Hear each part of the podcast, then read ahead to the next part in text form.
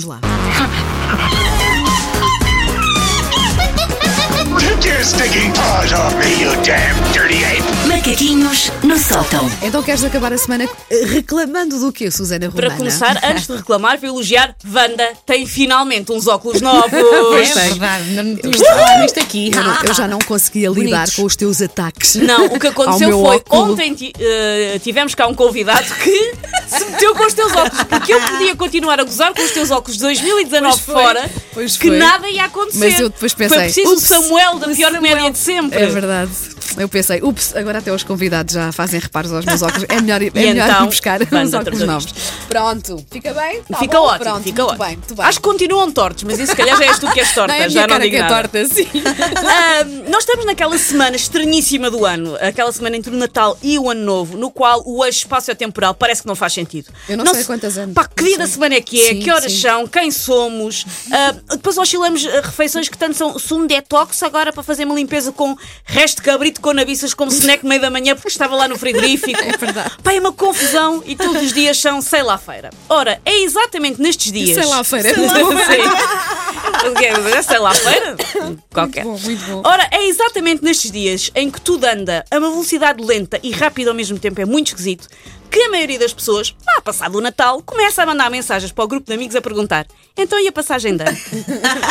Como se a logística de levar 37 pessoas para uma casa alugada incrível, com corte de ténis, cavalariça, que só dá 5 euros a cada um, fosse sequer possível.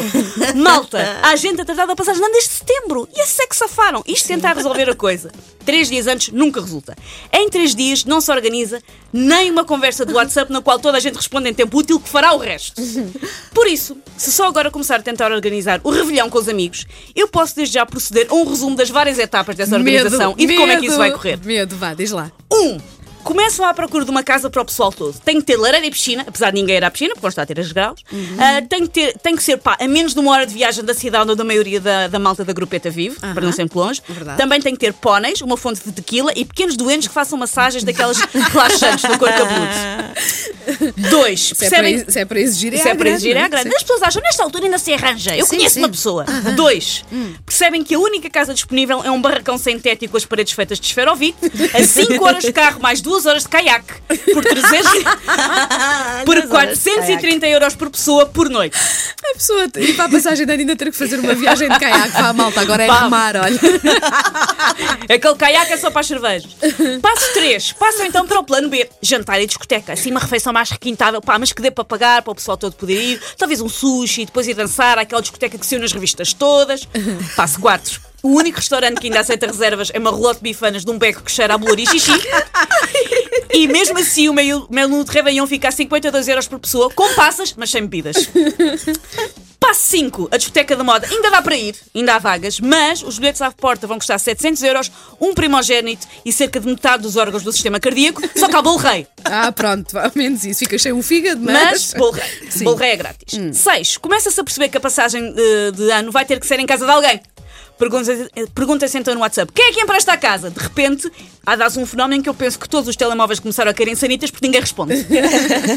Olha, hum, há sempre, nesse, no meu grupo de, de amigos há sempre uma pessoa que responde quando é preciso uma casa para um jantar. Tu sabes que sim. Pois, bem sei, bem Sim, sei. sim, mas por acaso este ano não. Este ano deixaste não, ficar. não, não, Este ano não. sanita. Também ninguém me perguntou, é verdade, mas não. Passo 7. Alguém tenta então destrancar esta conversa empancada ah, de onde é que vão passar, dizendo: Olha, eu até dava a minha casa, mas estamos em obras, está tudo uma balbúrdia. E outro diz: Pois, eu adorava que fosse a minha, mas vai lá estar a decorrer o Campeonato Internacional de Curling, não vai dar. e outro: Ah, que chatice, a nossa também não. Temos uma infestação de motorratos de Marte, não dá. Oito e último passo. Lá sobra um papalvo que não tem outra hipótese que não disponibilizar o seu, o seu T1 mais um para, respon- para receber as 57 pessoas. Juram que para o ano vão tratar tudo em setembro. Spoiler, não vai acontecer. Não vão tratar tudo em setembro. Vão tratar a 28 de dezembro.